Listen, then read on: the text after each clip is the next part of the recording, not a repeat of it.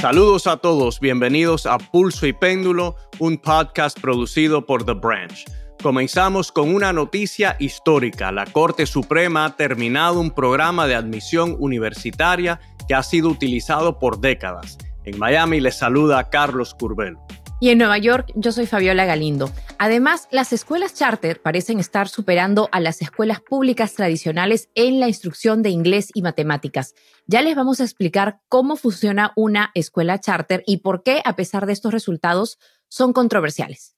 Y por otro lado, nuevas cifras muestran que el problema de desamparo está explotando en todos los rincones del país.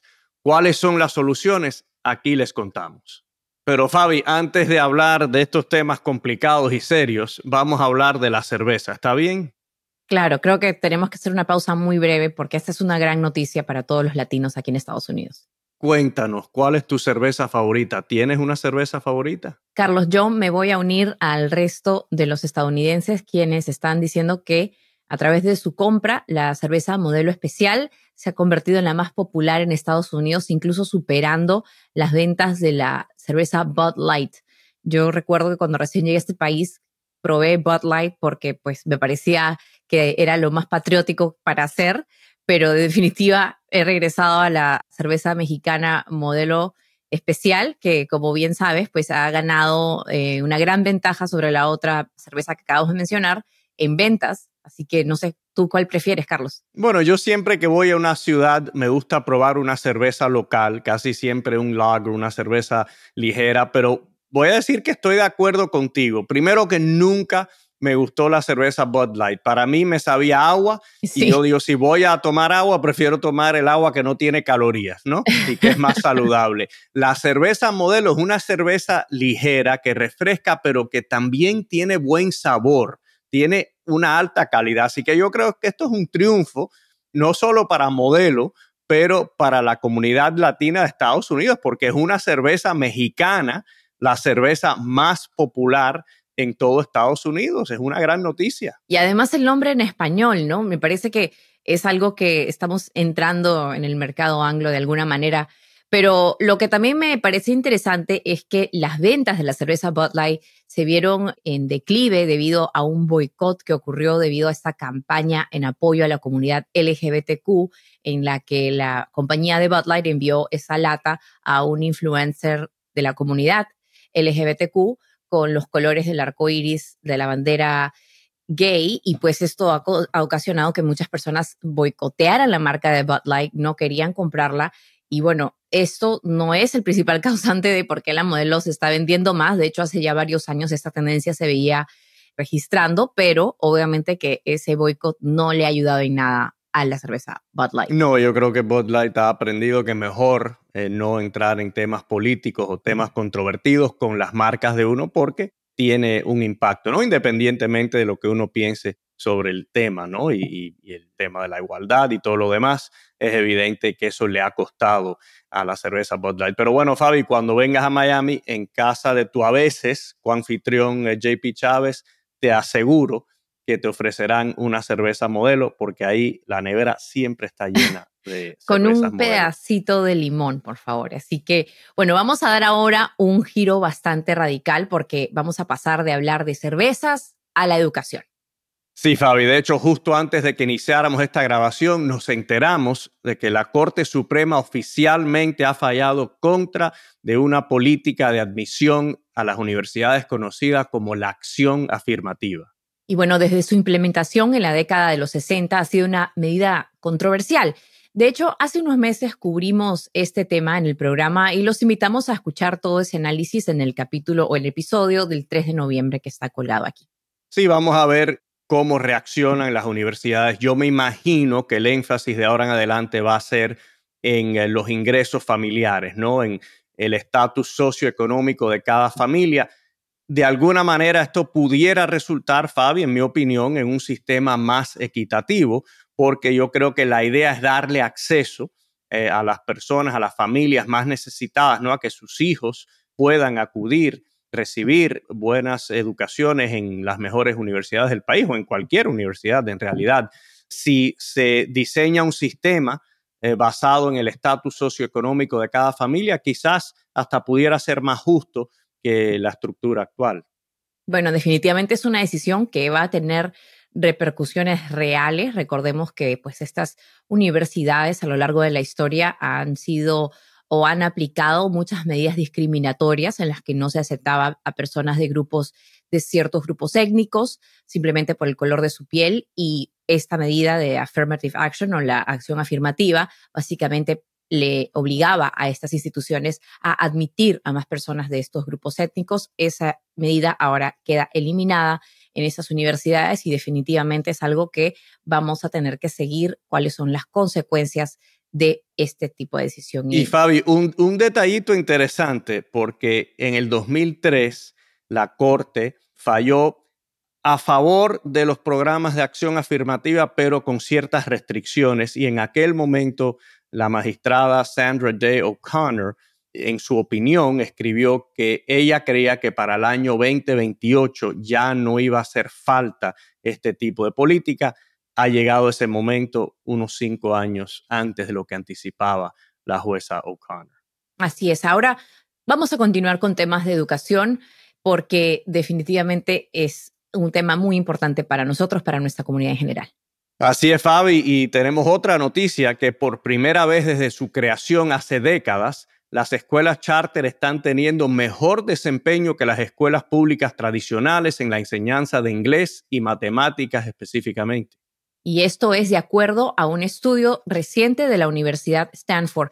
Pero Carlos, creo que para entender qué significan estos hallazgos, primero es importante explicar cómo funcionan las escuelas charter. Sí, Fabi. Lo primero que hay que entender es que las escuelas charter son escuelas públicas, no son escuelas privadas, son escuelas públicas, son financiadas por el gobierno, por el contribuyente. Sin embargo, tienen más flexibilidad y tienen más independencia que las escuelas públicas tradicionales caen bajo la administración de las ah, juntas escolares y de los departamentos de educación de los estados, pero pueden trabajar de una manera más independiente, pueden eh, diseñar sus propios métodos de enseñanza. Eh, los ah, sindicatos de maestros no tienen influencia en estas escuelas, así que para contratar y para despedir a docentes casi siempre es más fácil en las escuelas charter. Y este movimiento nace en los años 90, Fabi, y fue un movimiento bipartidista, ¿no? En los años 90 había un gran problema en la educación en Estados Unidos, en las escuelas que estaban radicadas en vecindarios acaudalados, donde vivían personas de recursos, pues eh, los estudiantes les iba muy bien, sacaban buenas notas en las pruebas estandarizadas, nada, salían muy bien, ¿no? Sobresaliente. Y en ah, los vecindarios pobres, eh, casi siempre eh, vecindarios afroamericanos, en algunos casos hispanos, el desempeño estudiantil era mucho menor. Sin embargo, no se reportaba toda esta información de una manera individual. Se daba una cifra para un distrito escolar entero. Entonces, el problema que existía en, ah, en las escuelas pobres era invisible. Entonces, un grupo de gobernadores republicanos y también algunos demócratas decidieron que de ahora en adelante se tenía que reportar los resultados de los estudiantes, no para cada estudiante, porque esa información obviamente es privada, sin embargo, por escuela. Y ahí es donde el país pudo ver por primera vez la crisis que existía en, ah, en las escuelas más pobres del país y se comenzó todo este movimiento reformista para introducir competencia en la educación y la idea era que las escuelas charter entraran en estos vecindarios y le ofrecieran a las familias otra opción. Si eh, los padres no estaban contentos con la escuela pública tradicional, que antes era la única opción, donde uno vivía, ahí tenía que ir a la escuela, ahora existía otra opción y así se fue creando lo que se llama en inglés el School Choice Movement, ¿no? El movimiento para darle opciones a los padres en cuanto a la educación de sus hijos y las escuelas charter son un elemento fundamental, muy prominente de todo ese movimiento. Además, también se crearon para tratar o para poner a prueba ciertas metodologías distintas, ¿no, Carlos? Me imagino que luego se esperaba que esas metodologías también se pudieran aplicar a las escuelas públicas o esa no era la idea. Bueno, la idea era crear competencia y entonces yo te puedo decir, Fabi, yo estuve como miembro de la Junta Escolar aquí en, el condado Miami-Dade durante cuatro años y había muchas conversaciones donde los dirigentes del distrito decían, mira lo que está haciendo esta escuela charter, nosotros tenemos que mejorar en este aspecto para poder competir, para que no se nos vayan los estudiantes. Eh, así que eso ha creado, ¿no?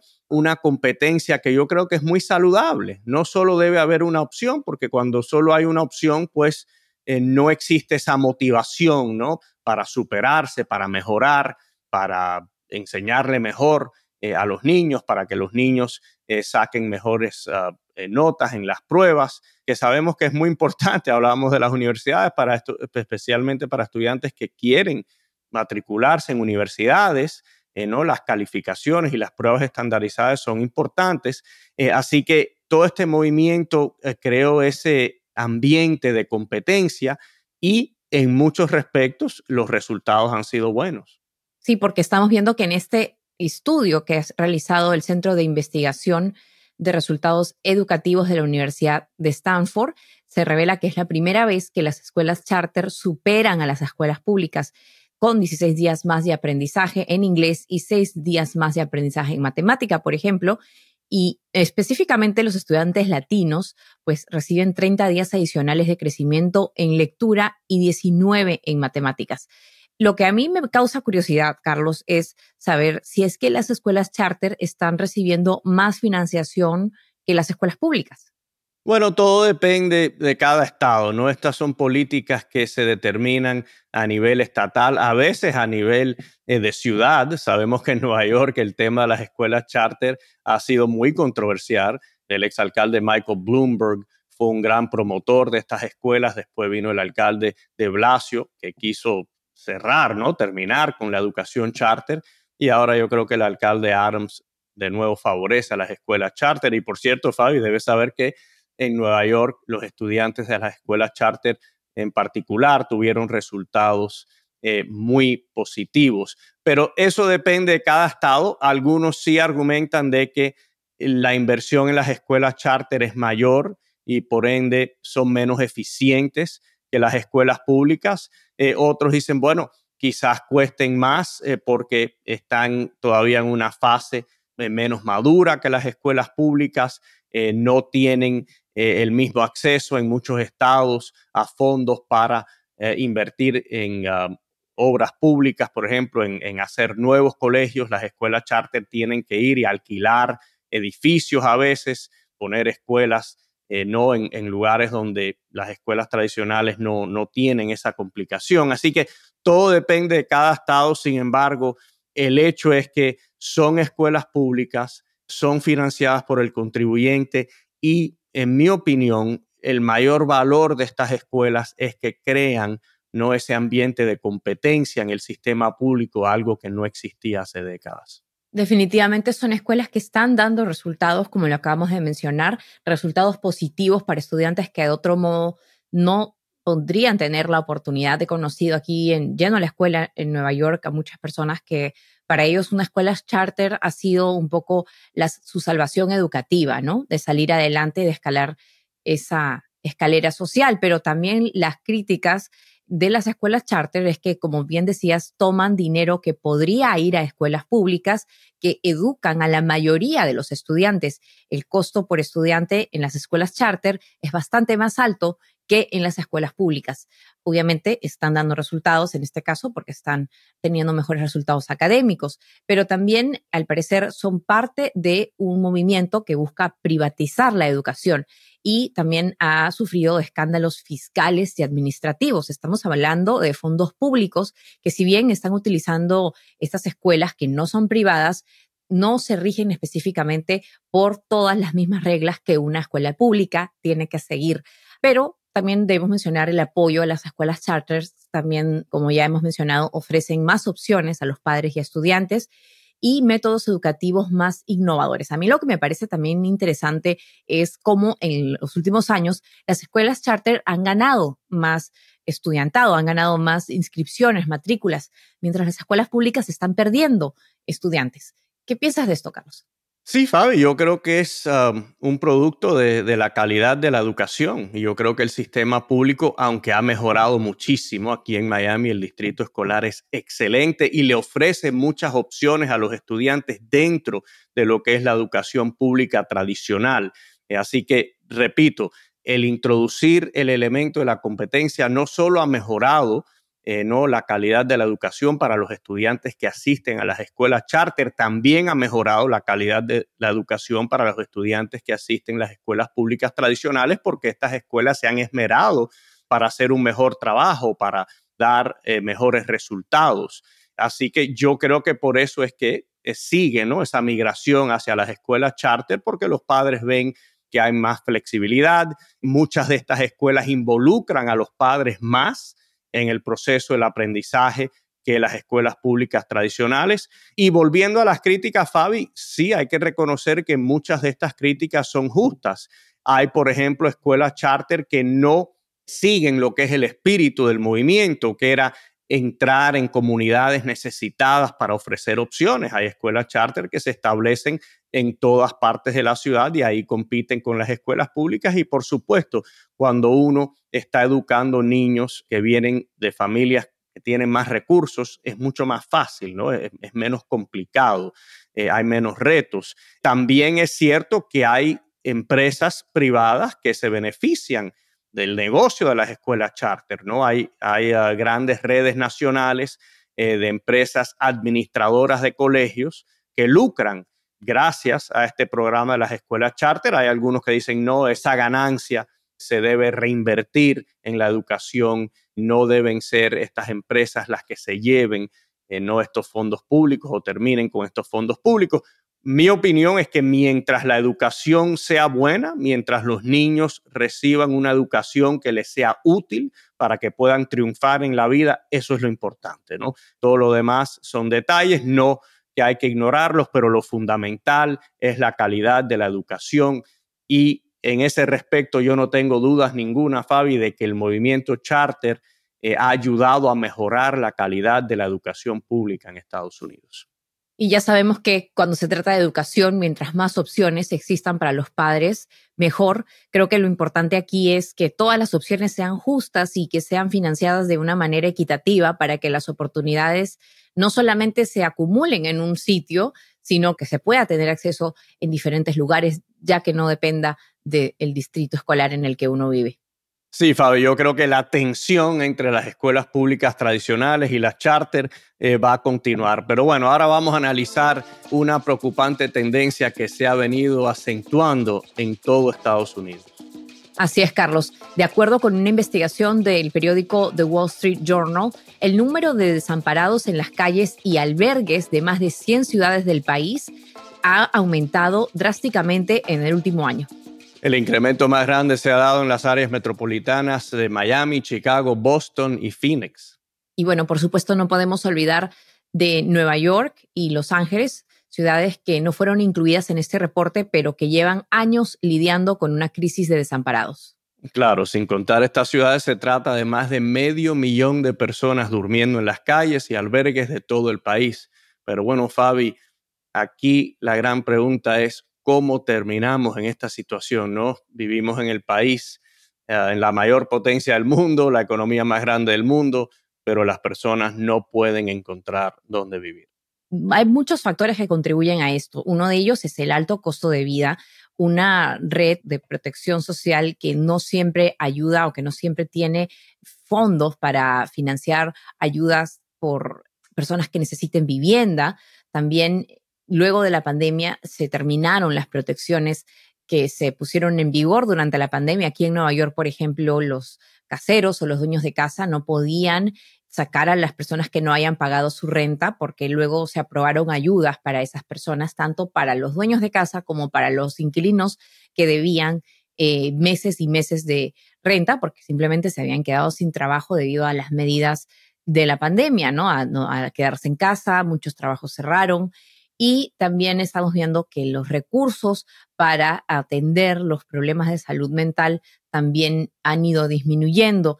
otro problema en específico aquí en la ciudad de Nueva York y me estoy segura que en muchas otras ciudades es que estamos viendo este incremento de la cantidad de personas migrantes que están llegando, que no están necesariamente dándole la oportunidad a la ciudad de poderlos ubicar en una vivienda de manera permanente y ordenada. Esto está también contribuyendo a el problema de los desamparados, que de hecho no son los migrantes los que están causando el problema, es un problema que ya existía desde hace décadas, el hecho de que la gente no pueda pagar por las viviendas en los lugares de donde viven, en donde trabajan.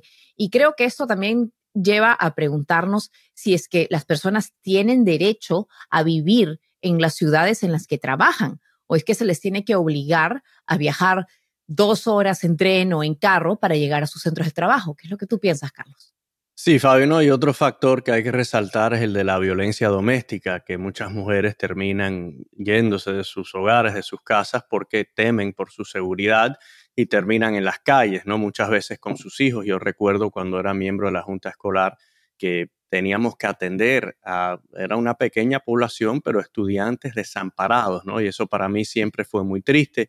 También en el Congreso hice una amistad con ah, la ahora senadora Kirsten Sinema, que me contó que de niña ella era desamparada por un tiempo, no tuvo vivienda. Así que es algo inimaginable para los que hemos tenido la, la dicha, la bendición de siempre vivir bajo un techo. Pero yo creo, Fabi, que el problema principal en Estados Unidos es la falta de casas, la falta de vivienda. Hay una gran escasez de vivienda en este país y vemos cómo han subido los costos de la vivienda en todo el país, especialmente en las grandes ciudades, pero en todo el país ha subido muchísimo en los últimos años, incrementos de 30, 40, 50%. Súmale a eso eh, las altas tasas de intereses que ahora tienen que pagar las personas para sacar un préstamo. Y esto no solo afecta a las personas que quieren comprar un hogar, sino también a los que alquilan, porque al subir el costo de mantener una propiedad por los impuestos, obviamente ese costo se le pasa al inquilino y esa persona eh, no se le aprieta, se le aprieta hasta que ya no puede más. Muchas veces termina en la calle, otras veces se mudan a otras ciudades o áreas remotas, entonces tienen que pagar mucho más para la transportación, comprarse un auto, cuando quizás vivían en la ciudad, no necesitaban un auto, así que es una situación bien compleja. Eh, aquí en Miami lo que se hizo hace años y ha funcionado bastante bien a pesar de este más reciente aumento, Aquí los restaurantes de lujo, cuando uno va a un restaurante de lujo y hay un sistema para no categorizar a los restaurantes, pero los restaurantes que son de lujo, uno paga un impuesto de un por ciento y ese impuesto va directo a lo que se llama el Homeless Trust y ahí le ofrecen vivienda provisional a las personas, le dan la oportunidad de, de organizarse, de recibir servicios sociales si es que los necesitan y muchas de estas personas necesitan servicios sociales, son personas que tienen trastornos mentales o que tienen otras complicaciones, problemas de salud, ¿no? Y es una forma, eh, una manera bastante humana de tratar a estas personas. Yo creo también que hay una, un estigma, ¿no? Con las personas desamparadas, como que son indeseables, no se les quiere reconocer su humanidad. Yo creo que el primer paso es tratar a estas personas como seres humanos y eh, ayudarles a organizar sus vidas. Quizás algunos terminen en ALFs, en centros de, donde los asisten, ¿no? Pueden vivir con apoyo, ¿no? sus necesidades básicas, etcétera. Pero eh, la opción no debe ser que las personas terminen en la calle. No debemos sentirnos cómodos cuando vemos a una persona que está viviendo en una acera. Y realmente creo que eso es lo clave, ¿no? Ver a estas personas como seres humanos es algo que parece que los gobiernos han fallado en hacer, porque a pesar de que están gastando millones de dólares en estrategias para sacar a la gente del desamparo, cada año son más los que caen en el desamparo de los que salen de él. Y creo que eso es algo que hay que mirar a largo plazo, ¿no? Estamos viendo, por ejemplo, en el caso específico de la ciudad de Nueva York, una de las pocas ciudades en el país que tiene esta ley conocida como Right to Shelter, es decir, las personas tienen derecho a un refugio.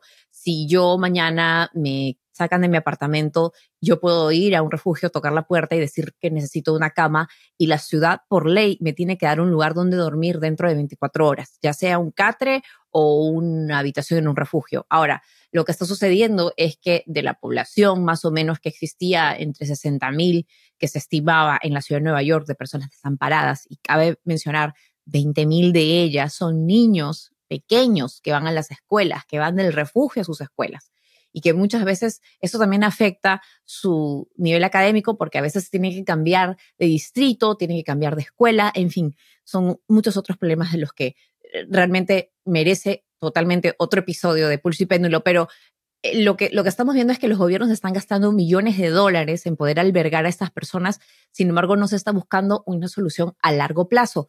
Por otro lado, vemos que la construcción de viviendas continúa en una explosión en Nueva York y me imagino que lo mismo pasa en ciudades como Miami. No es que no se estén construyendo viviendas, no es que no se estén construyendo apartamentos, es que no son apartamentos para la clase trabajadora eh, a precios que puedan realmente pagar. Y mucha gente me dice, bueno, si tú no puedes pagar Nueva York, ¿por qué vives en Nueva York? ¿Por qué no te vas a otro lugar? Este país es muy grande, puedes vivirte, irte a vivir a Ohio, puedes irte a vivir a Kansas y ahí creo que es la pregunta. ¿Uno acaso no debería tener el derecho de vivir en donde trabaja? Sí, eh, y muchas ciudades están tomando cartas en el asunto y están intentando fabricar lo que se llama workforce housing, ¿no? Que es, es, vivienda para las personas que trabajan en una ciudad, en un área metropolitana y necesitan vivir ahí porque trabajan ahí, no pueden vivir a cinco horas, ¿no? Sería muy difícil, no pueden tomar un vuelo todos los días. Así que eso se está haciendo, lo que demora, ¿no? Y muchos desarrolladores prefieren eh, no fabricar eh, torres, edificios para las personas más acaudaladas porque van a lucrar más, pero el gobierno tiene que hacer todo lo posible para darle más incentivo a esos urbanizadores a que inviertan también en el tipo de vivienda que pueden pagar las personas que tienen nada, trabajos de clase media en un restaurante, en un hotel, lo que sea, ¿no? Inclusive maestros, eh, algunos profesionales que ni siquiera pueden eh, vivir en, las ciudades donde trabajan. Así que es, una situación que eh, requiere mucha atención. Yo creo que cuando ustedes entrevistaron al alcalde Francis Suárez se habló sobre este tema porque Miami en los últimos años ha nada, se ha beneficiado porque muchas personas se han mudado acá, pero también ha sufrido en el sentido de que la vivienda ha subido muchísimo eh, en precio. Pero ahora te voy a hacer una pregunta un poquito personal en cuanto a este tema. Cuando alguien en la calle viene y te pide limosna, ¿tú, tú le das dinero? Bueno, yo sí, si tengo cash, se los doy porque me parece que no es nada comparado a lo que necesitan. No es necesariamente algo con lo que mucha gente está de acuerdo, porque hay mucha gente que me dice que uno está alimentando esa costumbre de la gente de pedir limosna y del modo que yo lo veo es realmente esas personas no tienen otra opción. No están pidiendo limosna porque quieren. ¿En qué usan el dinero? Es otra pregunta, ¿no? Pero yo creo que también hay que ver que esta solución de decir, bueno, si no puedes pagar Miami, si no puedes pagar Los Ángeles, si no puedes pagar San Francisco, Nueva York, vete a vivir a otro lado. No es realmente una solución porque este problema se está viviendo en todas las ciudades del país. No, y también es una respuesta un poco inhumana, ¿no? Porque eh, nada, la persona vive ahí, ha elegido esa ciudad, está aportando, está trabajando, ¿no? Así que creo que no, no es lo más correcto decirle a una persona. Pero yo te voy a decir, yo soy un poco más particular te digo, a mí me encanta cuando hay una persona, por ejemplo, tocando una guitarra o una trompeta. Se ve mucho esto en el subway de, Nueva York. no sé si todavía lo permiten. Todavía eh, sí. sí, sí, lo recuerdo muchísimo. Me encanta porque es una persona que obviamente está en una situación difícil, pero está intentando aportar algo, ¿no? Está mejorando la calidad de la vida de los demás. Así que eso yo siempre me gusta reconocerlo. Y cuando tengo tiempo, por ejemplo, en, Washington hace como unos seis meses estaba caminando y alguien me pidió dinero y yo iba a entrar en, un, en una farmacia, un CVS, y le dije, entra conmigo y te compro algo. Algo que necesites que no sea ¿no? algo, extraordinario, ¿no? Una, y entonces entró el señor conmigo y le compré, creo que una, un Powerade o algo de eso que quería. Cuando tengo tiempo, prefiero hacerlo así. De vez en cuando, si me siento muy generoso, sí doy dinero, pero no me gusta por eso, porque yo no sé para qué van a usar ese dinero. Y eso me, como que me, me preocupa. No, hay de todo. O sea, yo creo que como lo decías, en el subway de Nueva York uno ve mucha gente ganándose la vida de diferentes maneras. Puede ser tocando una guitarra, como puede ser vendiendo caramelos. Es algo que a mí me ha impresionado mucho en los últimos meses, en el último año, la cantidad de personas que ahora venden caramelos, venden comida en el subway, algo que yo veía en Pero, mi país. Fabi, los desamparados se tienen que preocupar porque esta nueva generación no tienen efectivo. Exacto, la gente los ya no desamparados van a tener que buscar uh, aparaticos de Apple Pay o algo para que les puedan ayudar porque los eh, menores de 30 años no, no saben lo que es un dólar, no saben lo que es llevan, el papel. No llevamos efectivo. A veces a mí me da pena porque antes yo llevaba efectivo en el subway y a veces no a veces digo, ya nunca llevo efectivo y a veces siento que no me creen cuando digo no tengo cash porque es la verdad, cuando no tengo, ya casi nunca llevo cash encima. Pero lo que he visto ahora es que algunos músicos del Subway tienen su cuenta de Venmo, tienen su cuenta online para ¿Ah, que sí? uno, sí, tú pones, tú escaneas y escaneas su código y les puedes donar. Porque, por ejemplo, hay muchos turistas que se ponen a grabar a estos artistas, ¿no? Sin darles ninguna contribución. Entonces yo creo que eso sí me daría vergüenza, ¿no? Si voy a ponerme a grabar a un No, guitarrista y subirlo a las redes sociales y no le voy a dar nada de dinero, como que Eso está no me mal, parece. eso está mal. Pero bueno, en resumidas cuentas, este es un tema muy importante. Yo creo que estamos de acuerdo que en la mayor potencia del mundo, la mayor economía del mundo, este no debe ser un problema. Las personas deben tener un lugar donde vivir, donde vivir dignamente. Eh, las personas que tienen enfermedades mentales, otros problemas, hay que encontrar otra solución para ellos. Obviamente no podemos esperar que funcionen normalmente en una sociedad, pero el status quo no es aceptable. Y hay que hablar de eso, de soluciones reales. Conocemos de este programa Housing First, que fue una propuesta de la administración del presidente Bush, también de Obama y del presidente Biden, que se enfoca primordialmente en proporcionar vivienda permanente y no obliga a los participantes a recibir servicios sociales. Este programa fue implementado en Utah, en California, en Houston, en Seattle, en Denver y en Nueva York, con resultados mixtos. En el caso de Houston, el desamparo crónico se redujo en un 68% y se logró conseguir vivienda menos costosa y las normas también son más laxas, las normas de zonificación para que los desarrolladores puedan construir nuevas edificaciones. También en Houston hubo una buena estrategia para lidiar con el problema porque la organización encargada es una entidad sin ánimo de lucro. Así que soluciones hay, el problema es que no todas las ciudades pueden mostrar o tener resultados iguales a los de Houston, como estamos viendo. Sí, el desamparo crónico se redujo en un 68%, es decir, es una cifra eh, sustancial, ¿no?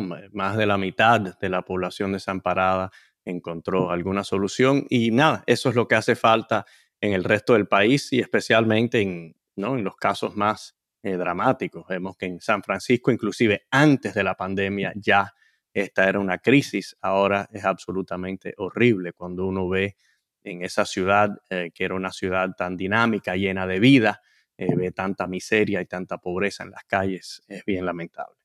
Es lamentable, pero también creo que es algo que no podría o no debería quedarse en lo lamentable, ¿no? Sino que hacer algo por estas personas, porque yo he hablado con muchos de ellas y hay personas que viven en refugios que están trabajando, no son personas que no trabajan, no son personas que no tienen ganas de salir adelante. Es simplemente que el modo en el que está establecido el sistema en el que viven, en los salarios que reciben y el costo de la vivienda, no pueden salir de esos lugares. Les es muy difícil.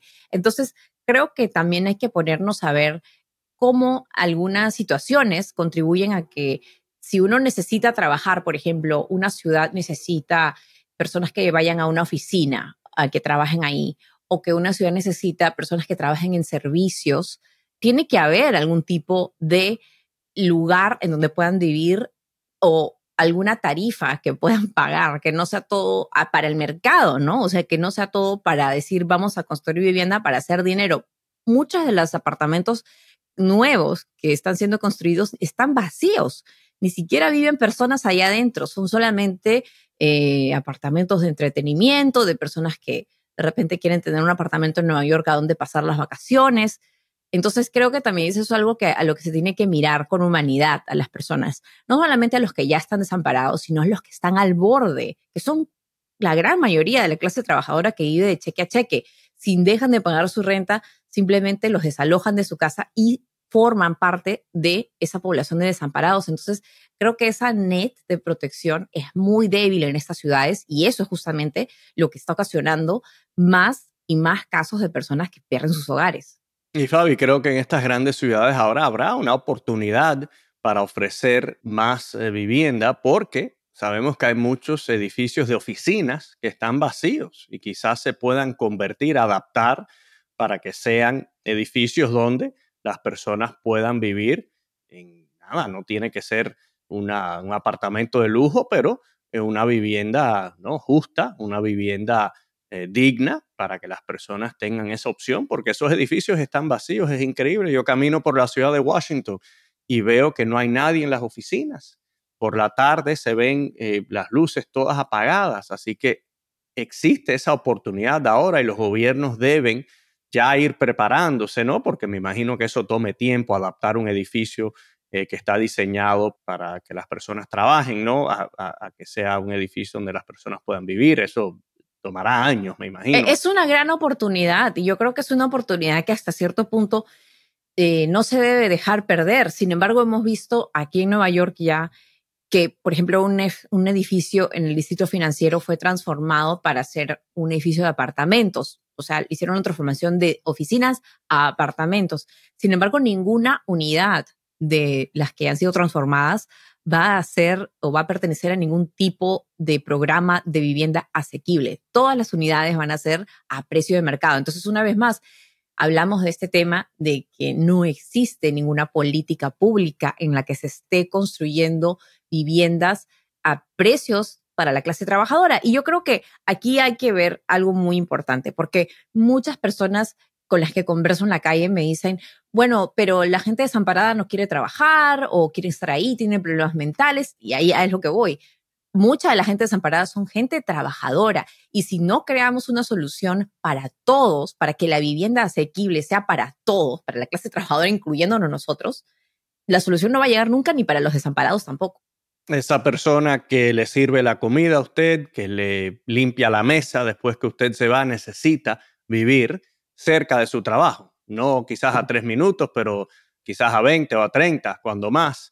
Y si no tienen opciones para vivir, se van a ir. Y usted se va a tener que servir su propia comida. Así que eh, más nos vale resolver este problema. Ese es el otro ángulo, ¿no? Bueno, que se sirvan su propia comida. Entonces, ahí veremos. Pero el tema no es solamente que se sirvan su comida, sino el hecho de que genere empleos, de que esas personas que están sirviendo comida lo hacen muy dignamente. Y en muchos casos porque tienen familias que alimentar, no solamente en este país, sino también en otros países. Entonces, eh, va más allá de eso, ¿no?